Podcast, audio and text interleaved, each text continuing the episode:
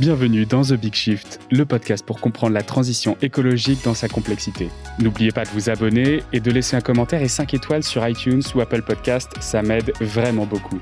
Bonne écoute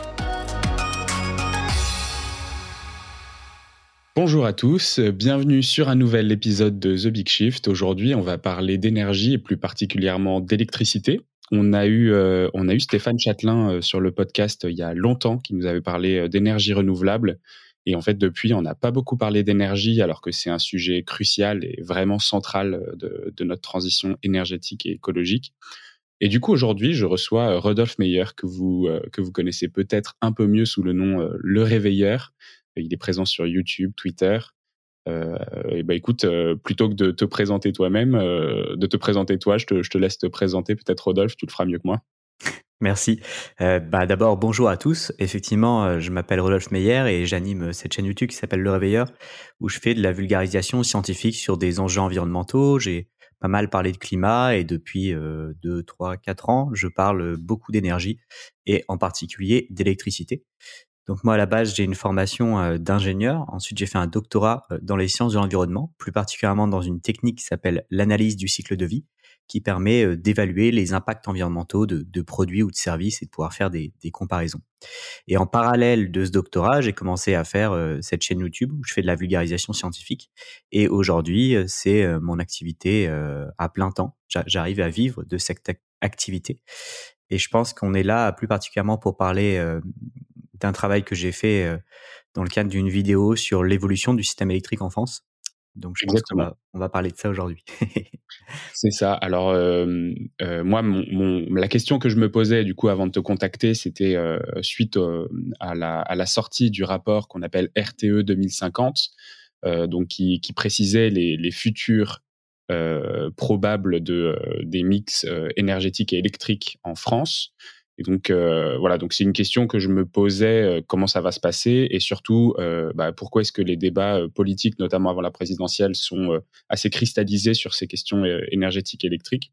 Et voilà, donc l'idée c'était de comprendre ce que propose ce rapport et, les différents points sur lesquels il se base, notamment la, SNBC, la stratégie nationale bas carbone, pour déterminer un peu ces, ces futurs probables. Euh, et bah du coup, plongeons dedans. Est-ce que tu peux peut-être nous présenter un peu le, contexte, les, nouveaux besoins, euh, le, parc euh, électrique énergétique qui vieillit, etc. Oui. Alors, en fait, il faut comprendre qu'on a une époque un peu charnière pour l'évolution de du système électrique et du système énergétique même en général. Et, c'est pour ça hein, que ça va continuer de se cristalliser politiquement. En fait, va falloir faire des choix et ces choix, ils sont pas que techniques. On le verra.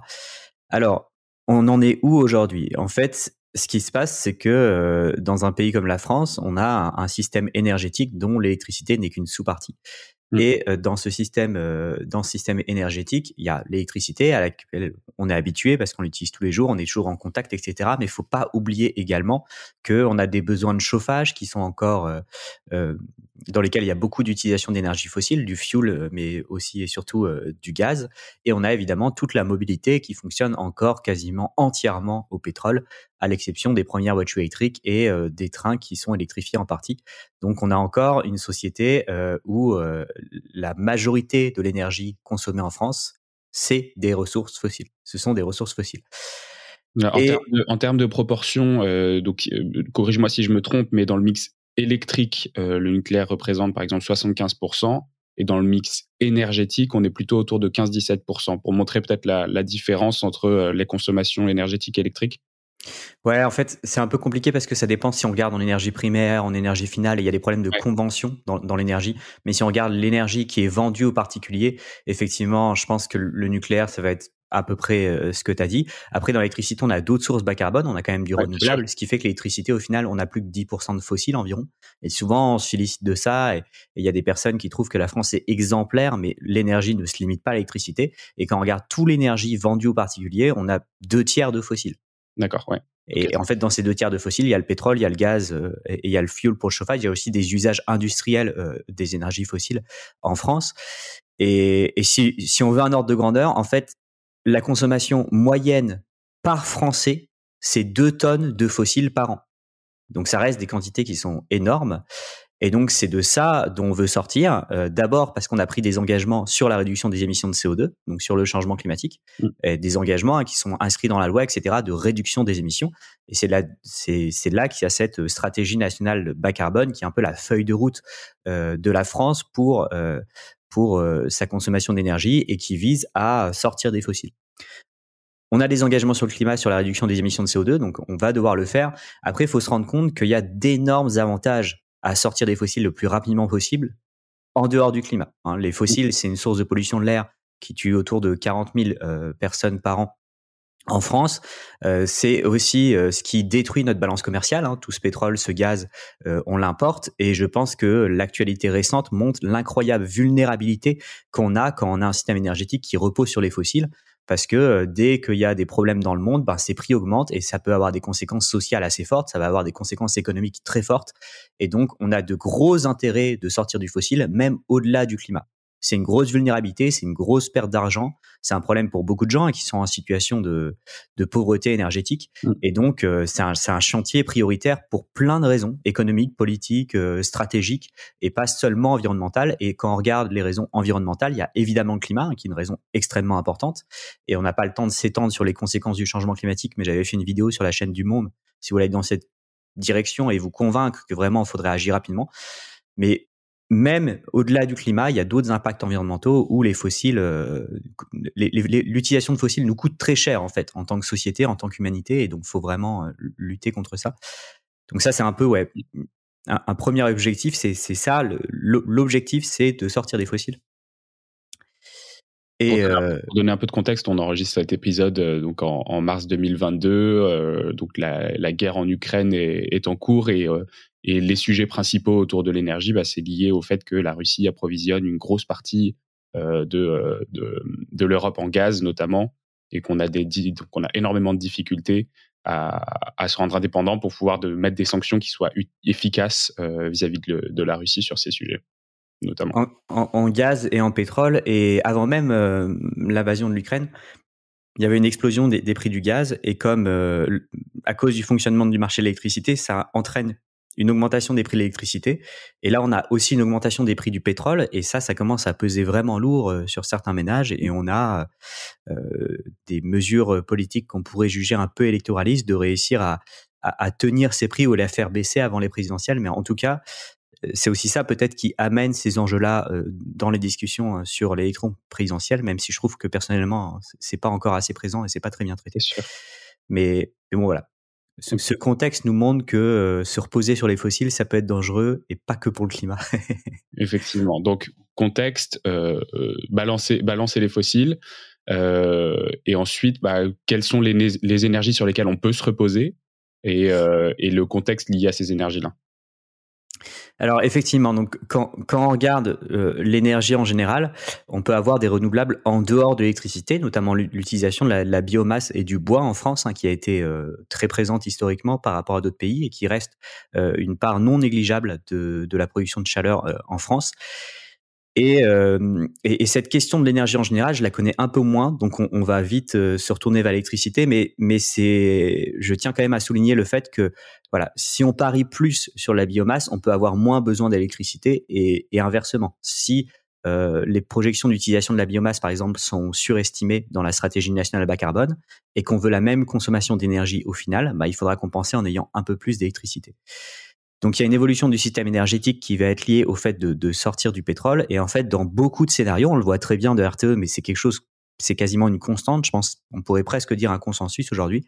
C'est que dans beaucoup de scénarios, pour réussir à sortir des fossiles, on a besoin de plus d'électricité. En fait, il y a de très grandes chances que dans les décennies à venir, la part de l'électricité dans la consommation finale d'énergie augmente. Pourquoi? Parce qu'on va avoir des nouveaux usages de l'électricité. Euh, l'électricité va venir remplacer dans l'industrie des, utilisations des fossiles aujourd'hui, va venir remplacer euh, au moins en partie euh, la mobilité, la mobilité thermique. Quoi. La voiture électrique va venir se substituer au moins partiellement aux, voitures, à combustion qu'on a aujourd'hui. Et on peut avoir aussi, hein, dans différents pays, la, France a déjà du chauffage électrique, c'est moins répandu dans d'autres pays d'Europe, mais on va avoir une électrification aussi de la production de chaleur Alors de préférence avec des pompes à chaleur qui sont beaucoup plus efficaces que euh, les radiateurs euh, classiques. Mais du coup, on a ces nouveaux usages qui vont imposer euh, d'utiliser plus d'électricité pour pouvoir utiliser moins de fossiles derrière. Donc vraiment, quand on pense émissions de CO2, énergie, électricité, faut pas se réduire aux seules émissions euh, CO2 du système électrique. Le système électrique va pouvoir réduire des émissions ailleurs en, permettant d'électrifier certains usages. Ça, c'est quelque chose qui est très important à comprendre. Et quand on regarde euh, la stratégie nationale bas carbone ou le rapport RTE, on voit que euh, dans les réductions d'émissions qui sont envisagées euh, d'ici 2050, l'électrification permet, l'électrification de certains usages permet vraiment une réduction euh, importante des émissions de CO2. Il y a pas mal de choses qui passent par là, notamment dans la mobilité. Je sais plus exactement, mais je crois que ce qui est envisagé comme réduction d'émissions entre 2019 et 2050, il y en a au moins un bon tiers qui passe par l'électrification de choses qui ne sont pas électrifiées aujourd'hui. Donc, on a ce premier truc qui est euh, l'utilisation d'électricité pour des choses qu'on ne fait pas aujourd'hui. Et, par exemple, aujourd'hui, on parle beaucoup d'hydrogène. Hein. On, produit déjà d'énormes quantités d'hydrogène dans nos sociétés, notamment pour l'industrie. Cet hydrogène est produit avec des ressources fossiles. Demain, on envisage de le faire avec de l'électricité. Pour ça, il en fait vraiment beaucoup. Quoi. Donc, on va avoir plein de nouveaux usages comme ça où on va venir virer les fossiles du mix énergétique en passant par l'électricité. D'accord. Et euh, juste pour donner une, encore une sorte d'ordre de grandeur, aujourd'hui, l'usage électrique dans le, dans le mix énergétique, c'est environ 25%. Euh, dans mmh la stratégie nationale bas carbone, euh, donc en 2050, on devrait être à 55%. Ouais, Ouais, c'est ça. Après, il y, a deux effets là-dedans, et ça, c'est pas toujours très bien compris.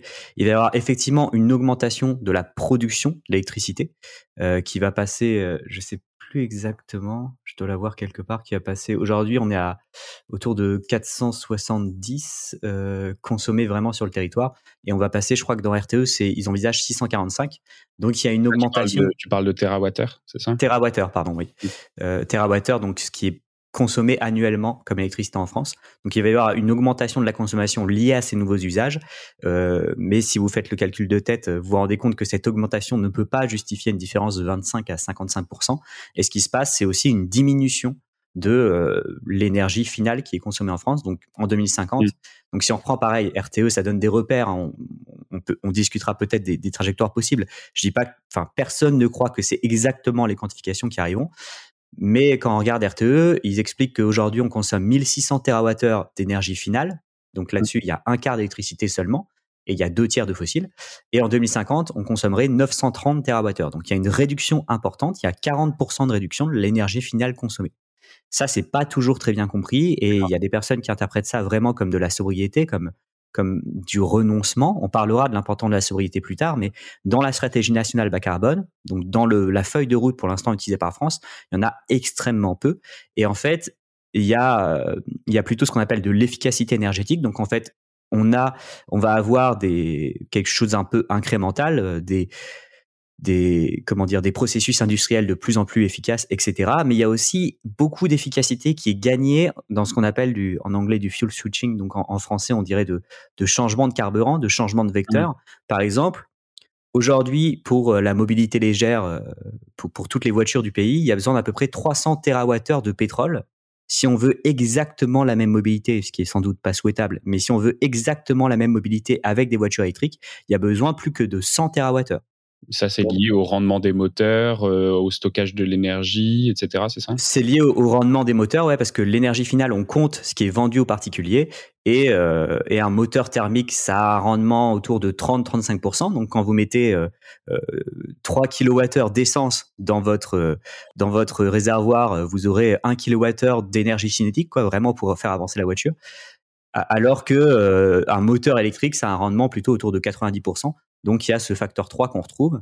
Et ça serait pareil si on regarde une pompe à chaleur. Pour avoir la même chaleur chez vous, euh, vous avez besoin de mettre environ 1 kWh dans une pompe à chaleur au lieu de 3 kWh de gaz brûlé.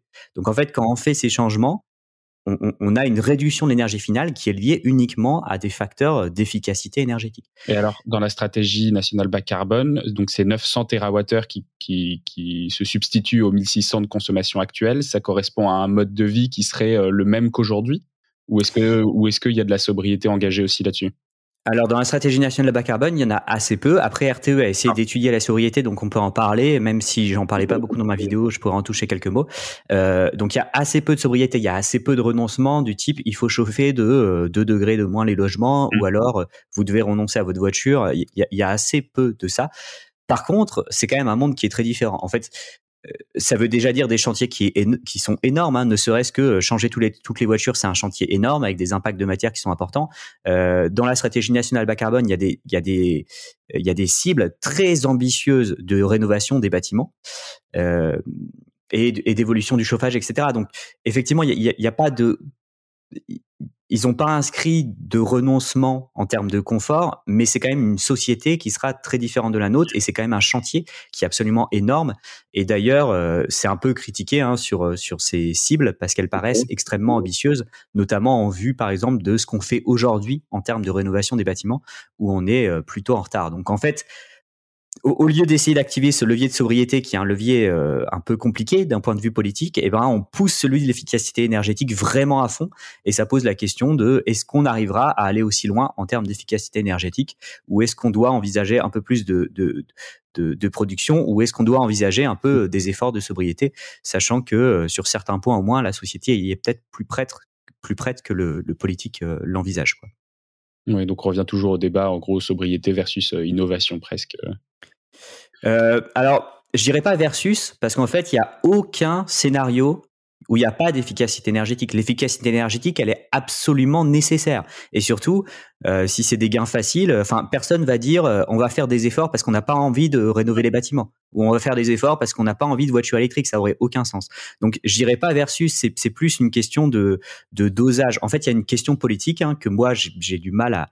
Enfin, moi, je parle beaucoup de technique sur, sur la chaîne, mais il y a une, une question enfin, il y a des questions politiques là-dedans qui sont quelle société on veut Est-ce qu'on veut autant de place pour la voiture Est-ce qu'on veut, euh, est-ce qu'on veut travailler autant Est-ce qu'on veut consommer autant Est-ce qu'on veut avoir autant d'objets, autant de services Qu'on a besoin de se chauffer autant Donc, il y a des questions politiques. Et une fois que ces questions politiques sont tranchées, c'est les plus dures. Hein, on se décide un peu sur, euh, par exemple, une cible en termes de, de, consommation, et en face, on peut décider euh, de ce qu'on met comme production. Donc, Vraiment, je dirais pas versus parce qu'on a besoin d'efficacité. Je dirais pas versus non plus parce que la sobriété ne nous permet pas d'éviter la question euh, nucléaire contre renouvelable, par exemple. Peu importe la cible qu'on a au final, faut faire des choix sur comment on produit. Il y aura toujours besoin d'électricité au final. Personne n'envisage aujourd'hui une société sans électricité. en, tout cas, ce, ce serait des franges très minoritaires et il n'y a pas vraiment de scénario qui vont vers ça. Et donc, voilà, la, sobriété, l'efficacité, est-ce qu'on réindustrialise C'est aussi une question politique. Ça, ça définit ce qu'on doit viser comme, euh, comme production d'électricité. Et après, il y a toutes les questions de comment on produit ça. D'accord. Eh ben, alors euh, plongeons dans euh, quels sont les quels sont les futurs. Donc, est-ce que tu peux nous présenter peut-être le, scénario, enfin RTE et son et scénario et ses scénarios 2050 Quel est l'objectif de ce rapport? Alors l'objectif de ce rapport, euh, il est il est d'éclairer euh, sur les, possibilités qu'on a, les, les, choix qu'on qu'on a à faire. Et donc euh, RTE, ce qu'ils ont essayé de faire, c'est vraiment de donner différents mix de production d'électricité et ils ont fait également différentes cibles en termes de, de, de, production. Donc il y a un scénario de référence qui est de mémoire que je retrouve, mais c'est 645 TWh ou 635, je crois, qui est un scénario un peu médian, euh, qui est un scénario de, de, voilà, ça serait la quantité d'électricité consommée en 2050, euh, notamment à cause de ces nouveaux euh, usages. Et en fait, même pour la consommation visée, RTE a fourni des, des alternatives. Donc, il y a par exemple un, euh, des scénarios de réindustrialisation, donc euh, où la France euh, fait revenir les, les industries dont elle bénéficie aujourd'hui en, en, important les produits. Et donc évidemment, ça veut dire une consommation d'énergie qui est plus grande sur le mmh. territoire. Parce que là, on parle de euh, ce qu'on va faire en France. Il y a également une variante euh, sobriété où, euh, en activant différents leviers, donc on chauffe un peu moins, on se déplace moins, on fait un peu plus de télétravail, enfin tous ces leviers-là hein, qui sont quantifiés, ce qui est très intéressant. Eh bien, ça permet d'avoir une cible en 2050 de consommation qui est plus basse que dans le scénario de référence. Donc là, on a on, a des, des variantes sur la, la consommation Et, et, ça montre ce travail de RTE qui essaie de montrer des points dans l'espace des possibles. Mm. Et après, on peut se faire un peu une idée de ce qu'il y a entre. Hein. Personne ne croit que c'est les seules trajectoires possibles. C'est un peu des repères pour, pour comprendre ce qui peut arriver. C'est à ça que servent les scénarios. Et donc, il y a différents points pour la consommation.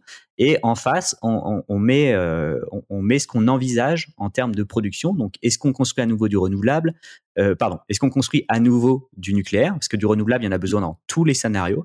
Euh, le renouvelable, est-ce qu'on fait plutôt des grands parcs ou est-ce qu'on fait plutôt des choses diffuses? Est-ce qu'on parie plus sur l'éolien ou euh, est-ce qu'on parie plus euh, sur le, le photovoltaïque?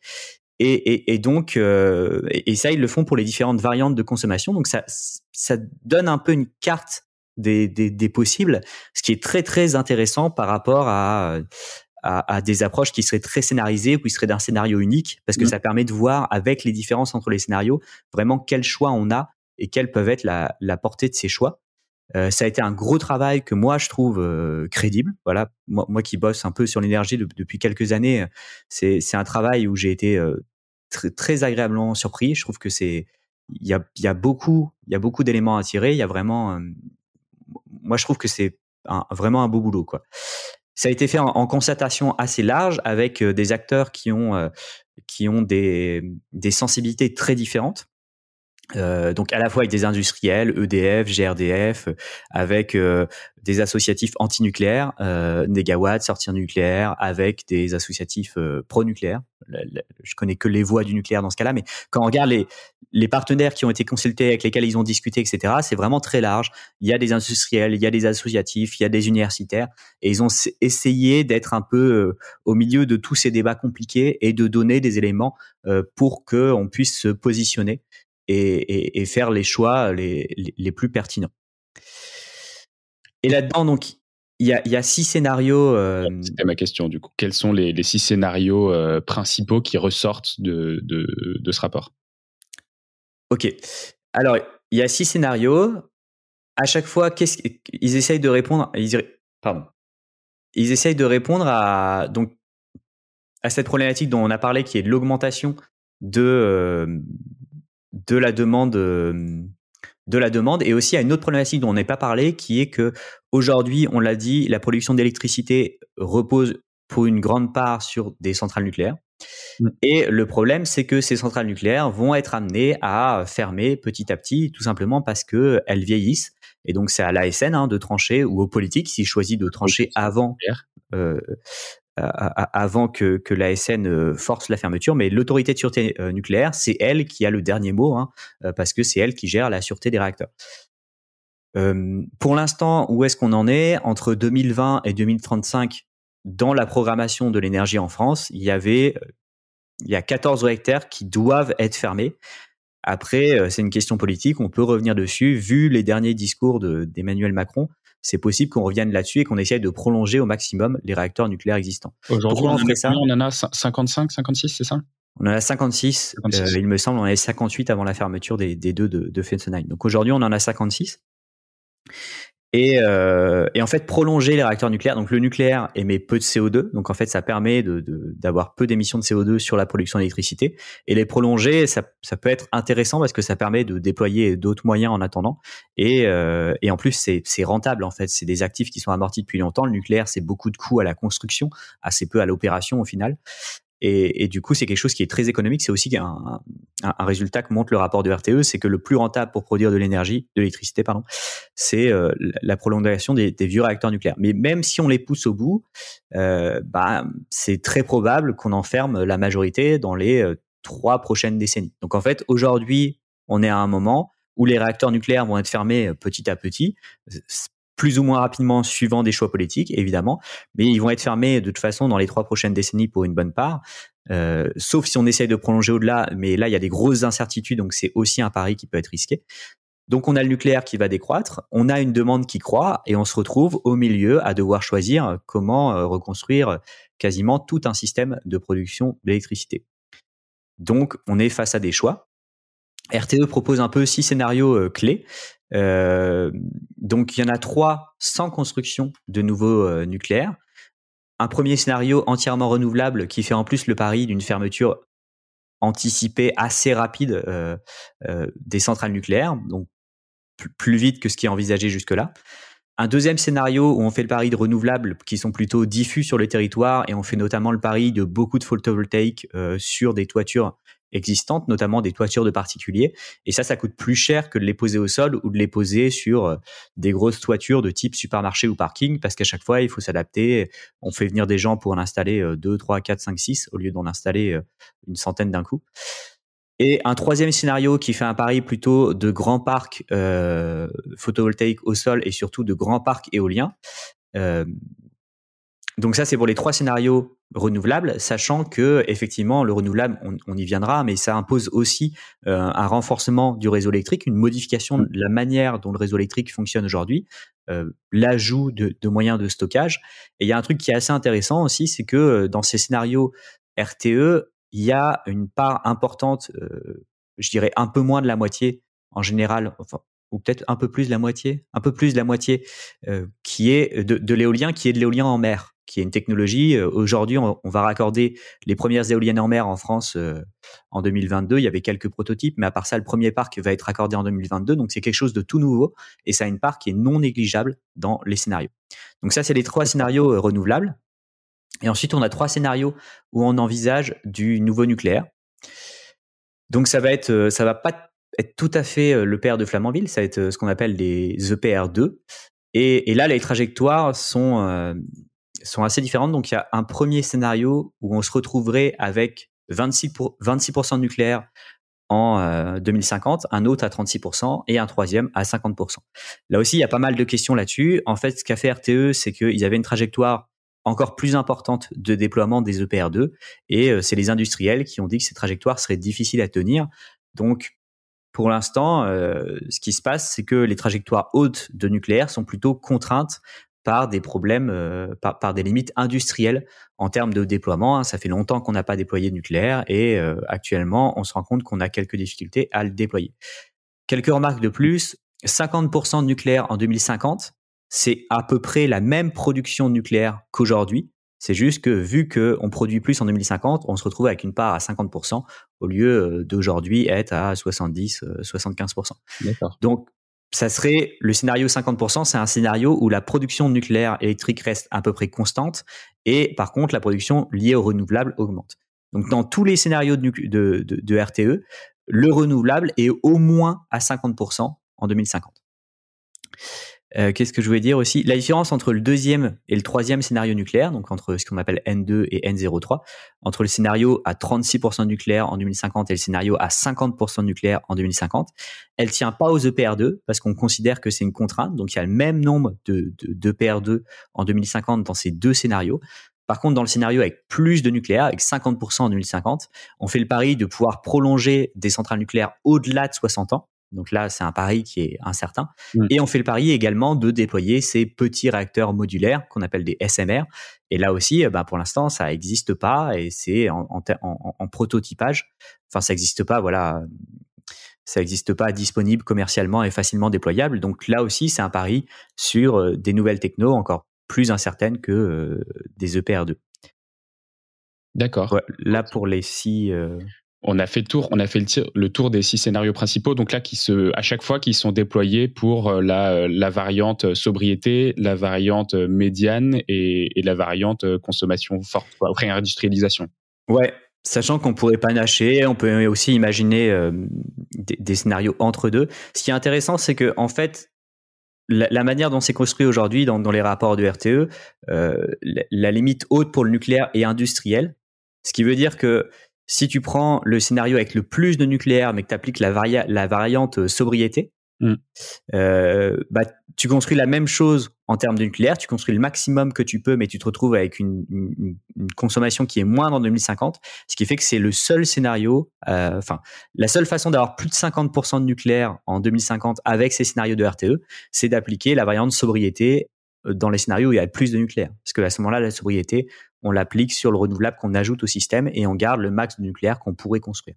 Donc il y a des scénarios, il y a au moins un scénario avec plus de 50% de nucléaire. Mm. C'est quand on déploie le max de, nucléaire et qu'on fait le max pour la sobriété.